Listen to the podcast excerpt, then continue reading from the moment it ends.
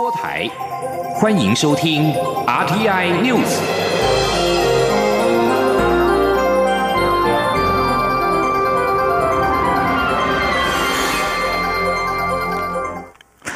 各位好，我是张睡华，欢迎收听这节央广主播台提供给您的 RTI News。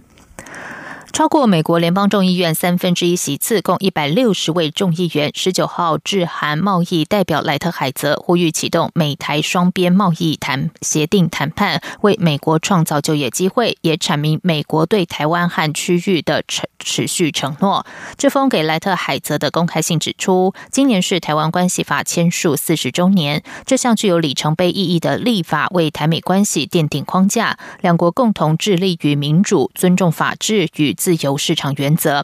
我外交部今天回应表示，此举强力展现美国国会不分党派对台湾的一致支持，而台湾作为区域内重要成员，愿与美国深化合作，持续共同努力深化双边贸易往来与友好伙伴关系。记者王兆坤报道。美国一百六十一位联邦众议员联名致函支持台美洽签双边贸易协定。外交部对于美国国会再次展现跨党派力挺我国的坚定立场。表达诚挚感谢。外交部发言人欧江安说：“美国川普政府推动自由开放的印太战略，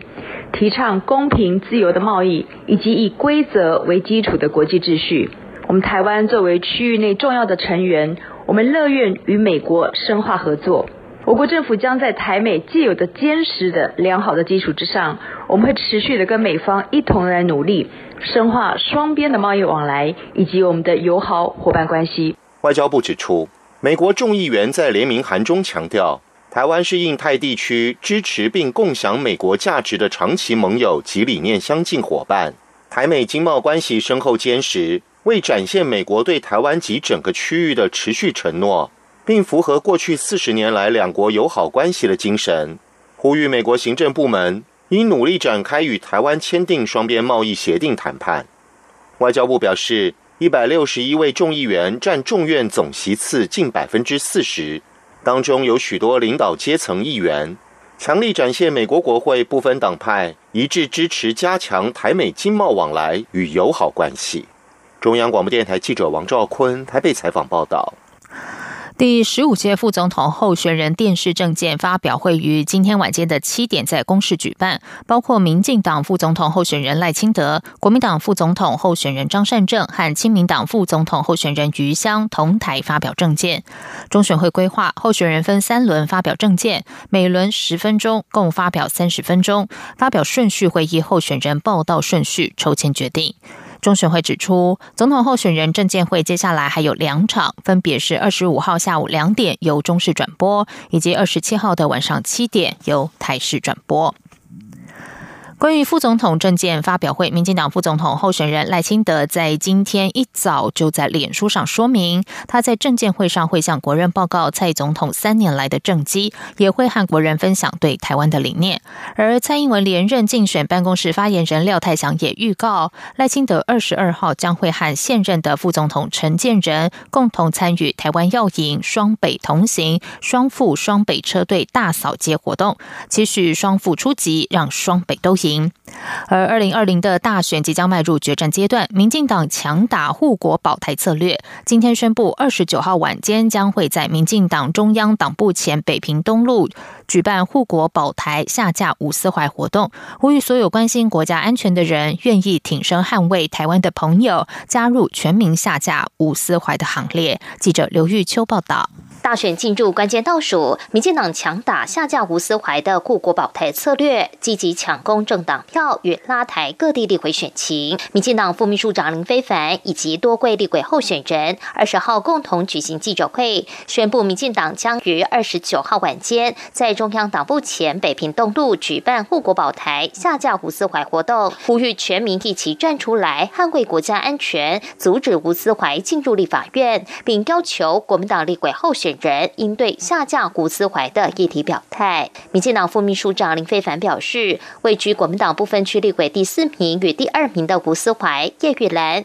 明显是亲中亲共的人选。这不只是民进党或特定政治立场要关切的事，而是不分蓝绿的国家安全隐忧。吴思怀未来若进入国会，台湾国家。要如何安全？我想过去一段时间，国民党不断强调说，这个台湾安全，人民有钱。如果吴思怀在国会里面，台湾要如何安全？十二月二十九号。举办这样一个活动，就是希望能够号召全台湾所有在意国家安全、在意国家主权、不容中国各式各样的侵犯。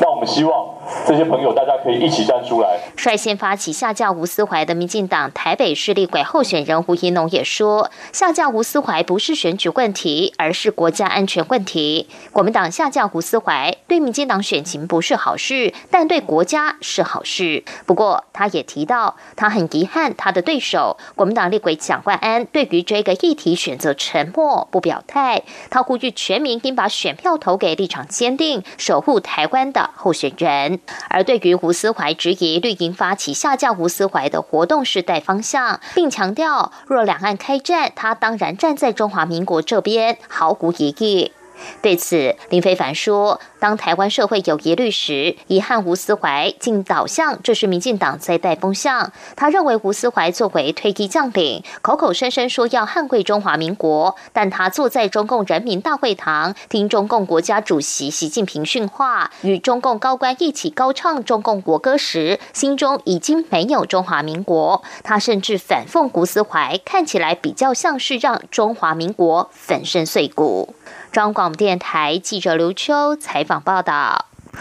国民党总统候选人韩国瑜的倾听之旅今天到金门，之前一度受到远航停飞事件影响，让韩国瑜取消行程。他今天抵达金门之后，受到当地民众的热情欢迎。韩国瑜表示，二零二零大选是中华民国神圣保卫战，支持台独的就投给蔡英文总统，要保护中华民国的就支持韩国瑜。记者王威婷报道。国民党总统候选人韩国瑜二十号赴金门参加竞选总部成立大会。以及出席后援会活动，受到之前远航停飞事件影响，韩国瑜一度取消金门行程。他今天到金门时，受到当地乡亲热烈欢迎。韩国瑜在数名总统韩国瑜后援会相见欢活动致辞时表示，民进党执政三年半以来，台湾各行各业过得非常辛苦，日子很闷。韩国瑜说：“二零二零是中华民国保卫战，如果支持台独，就投蔡英文总统；如果要保护中华民国，就支持韩国瑜。如果觉得过得苦，外交走不出去，经济一塌糊涂，两岸动荡不安，台湾内部纷纷扰扰，然后治安又开始败坏，当然要投韩国瑜，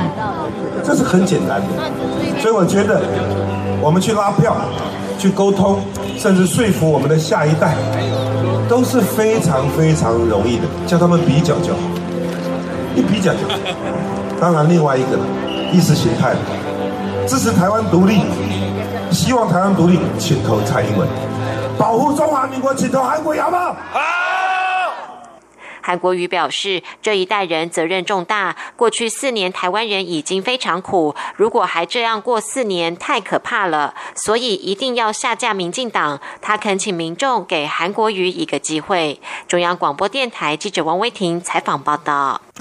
此外，挺韩罢韩大游行明天同日不同区在高雄举行。美国在台协会在官网发布警示，提醒在台美国公民避开游行临近区域。国民党总统候选人韩国瑜表示，A I T 照顾美国侨民天经地义，他也要向海内外关心挺韩大游行的朋友报告，整个挺韩大游行是以快乐两字为主题，不会制造任何冲突，所以请 A I T 放心。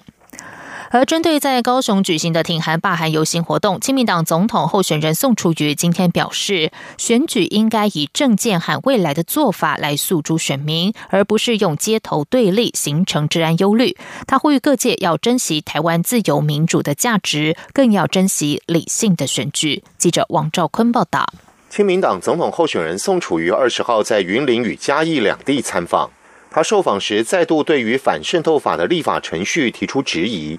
因为此法草案是由民进党团提出，没有经过行政部门讨论，导致立法与行政脱钩。宋楚瑜也认为，台商在中国大陆有两百多万人，反渗透法会对他们造成影响。原因是台商在中国大陆可能必须去参加某些活动，但回台后却要证明自己无辜或没有对国家安全造成任何影响。这样的法律其实很难执行。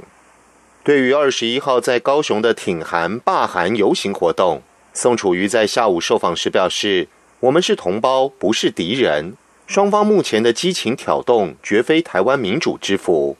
他认为，总统选举接下来还有两场公办政见会与一场辩论会，应以政见来诉诸选民，而不是用街头抗争、街头对立形成治安忧虑。宋楚瑜说：“台湾的民主过去，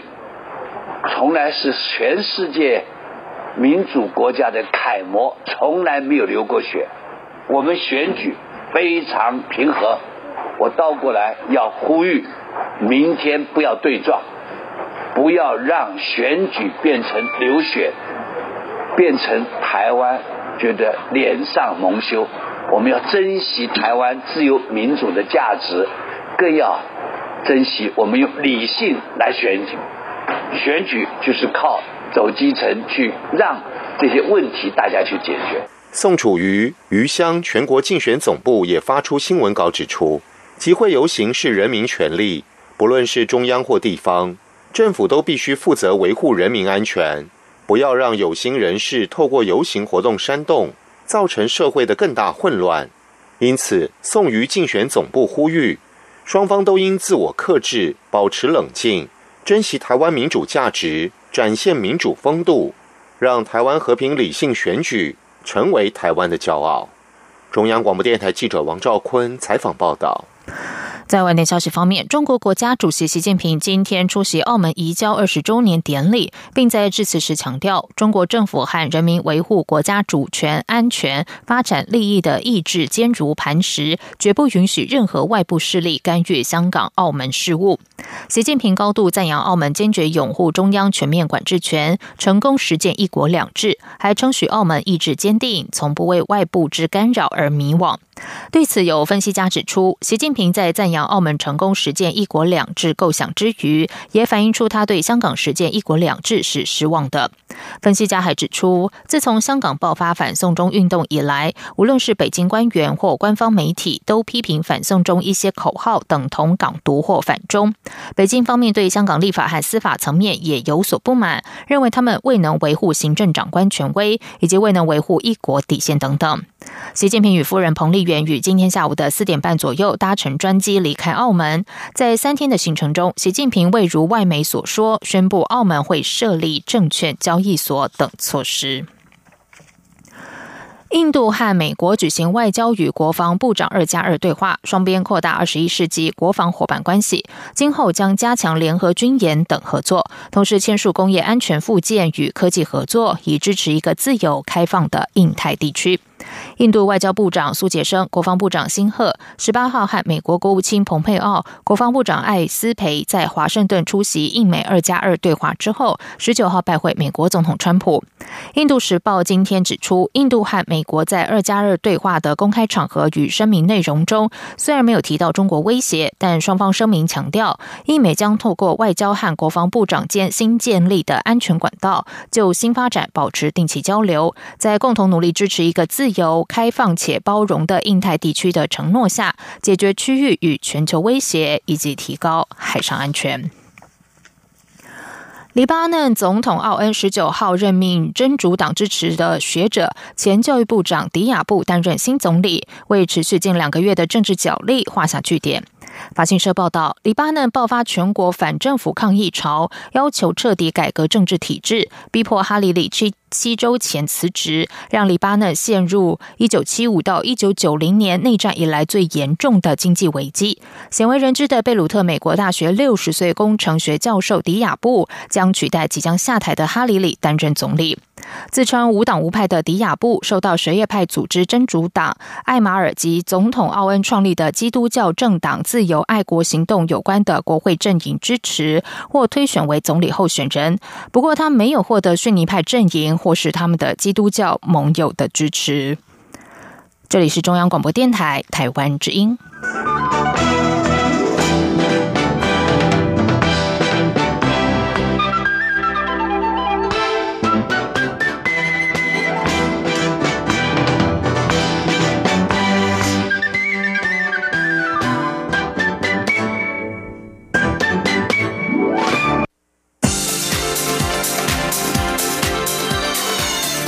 是中央广播电台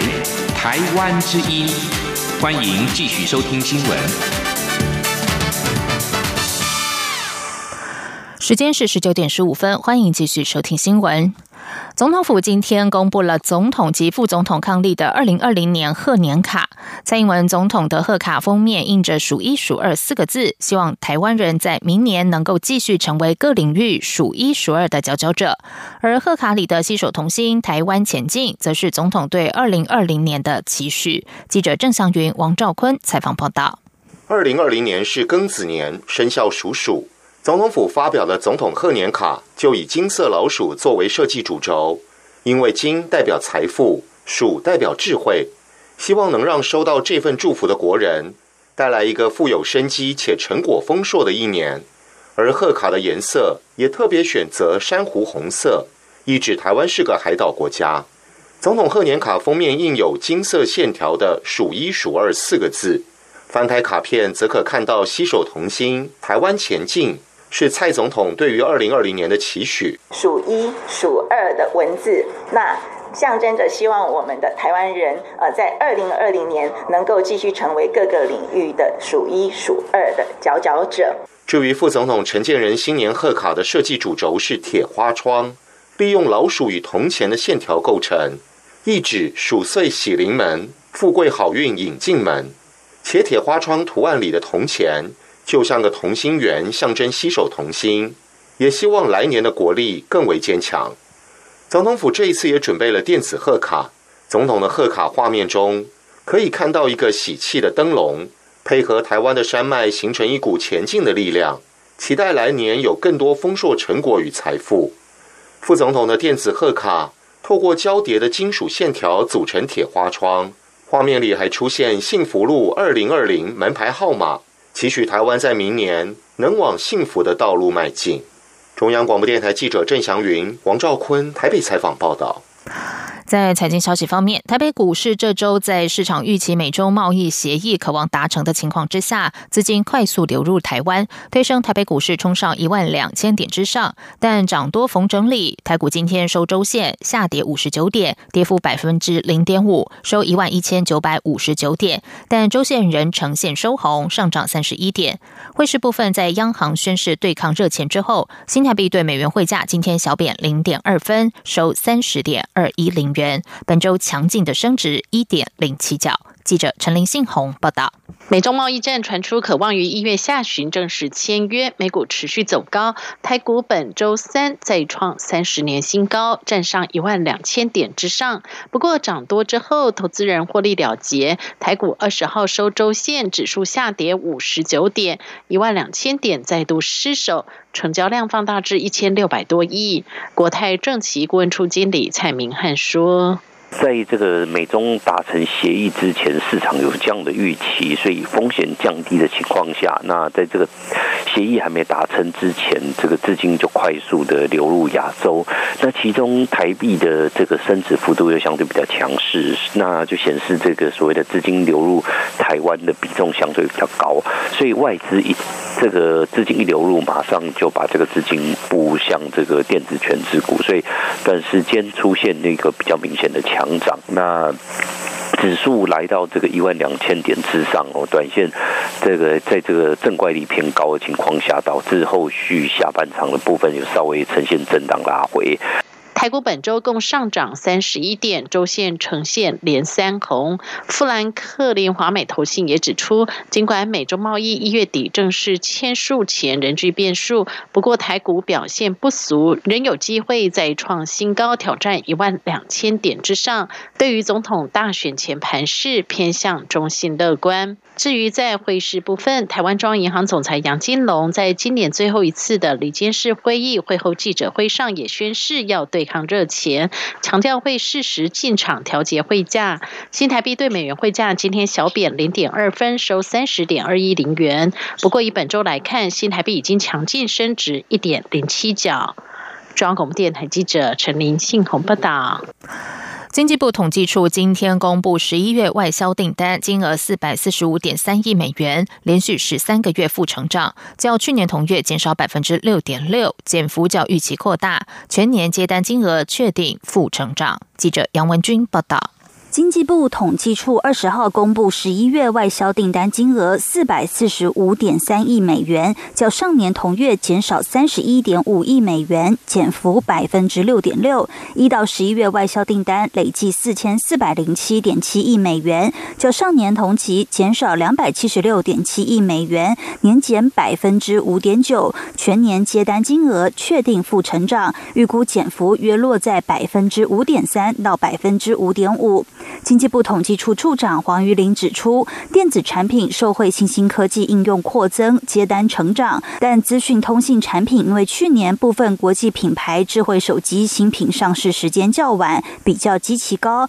加上传统货品受到美中贸易纷争干扰，市场需求疲弱，接单动能不足，让整体接单续成负成长。值得注意的是，随着贸易战和缓，来自中国大陆及香港的订单减幅明显趋缓，十一月仅年减百分之一点二，电子产品年增率甚至达到两位数，年增百分之十一点七。黄玉玲说：“那至于它的那个机械那部分有没有？我们对机械的这部分对大陆的也是呈现正成长。那机械这部分的话，应该主要是在工具机方面。”那至于说大陆的十一月的出口，如果没有印象没有记错，应该也是呈现正成长。整个整体状况，大陆会不会说有好转？我想。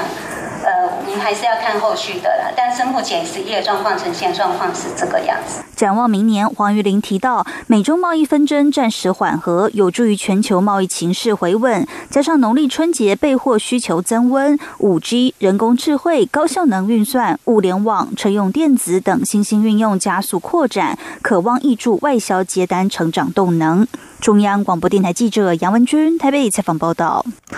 中央研究院今天指出，分子生物研究所组成的跨国团队，利用果蝇脑中的神经回路，解开了可和恶讯号在脑中运作的情况，有助于忧郁症、厌食症等研究。此研究成果已经于十二月发表在《自然神经科学》。记者杨文君报道。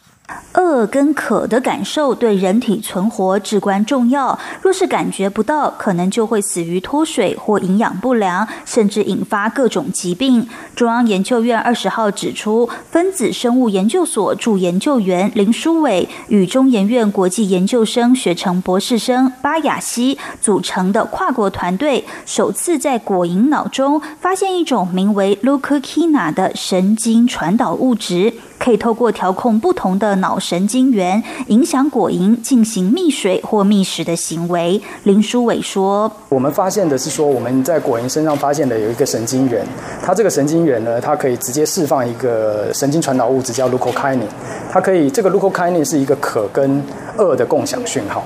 但它会去借由调控它下游的所谓的多巴胺神经元呢，去控制果蝇去找水或者去找食物。那多巴胺神经元在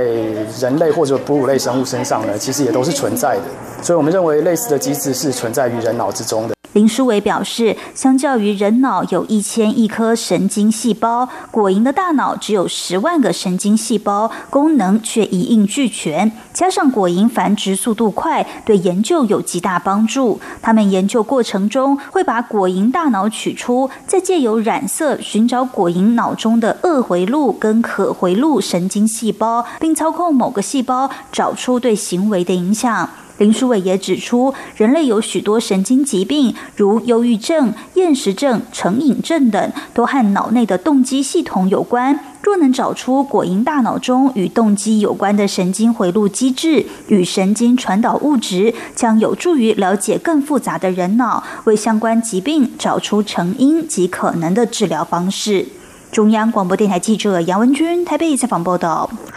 台湾血液基金会今天表示，农历年节前夕，国人因为天冷所引起的健康因素，或是规划出游等因素，使得整体捐血量明显下降。但往往这个期间，医院用血量偏多，使得全台血液安全库存量开始拉警报。他们呼吁国人踊跃捐血，用来支援未来春节期间可能的用血需求。记者肖兆平报道。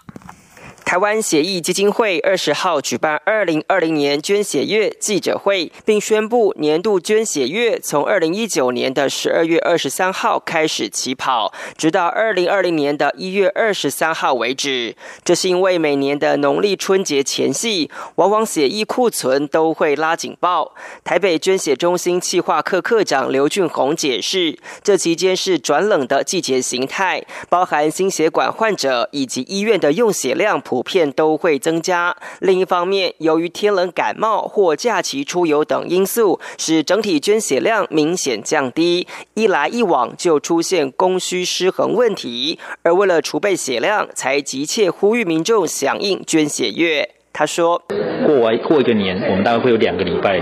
的那个呃捐入量就会降低很多。那捐呃农历年前呢，可能医院端的一些病人，他也希望说可以回家过年。那所以他们可能有一些用血就会在就会提早，好在前面就会开始使用。那所以捐血月同时就是半年这两个，就是为了这两个一个需求，那我们需要赶快去招募一些捐血人，赶快过来支援。”台湾血液基金会执行长魏生堂进一步表示，平常血液安全库存量是维持七天，但目前存量已经进入紧急状态。他鼓励民众支援热血，希望可以拉高到九天的安全存量。他说：“那我们也希望说，大家赶紧来捐血，让我们捐血的量可以在过年前除夕那一天，我们拉高到九天的安全库存量，然后在。”整个假期期间，因为。捐血的人大量减少，那我们希望医院的病患不缺血。台湾协议基金会提醒，由于北台湾有多家医学中心，用血量相对惊人，加上天后跟假期因素已经影响了捐血量，使各医疗院所都很有压力。因此，他们呼吁国人年节期间也要踊跃捐热血，帮助别人也回馈社会。中央广播电台记者肖兆平采访报道。接下来就进行今天的前进新南向。前进新南向。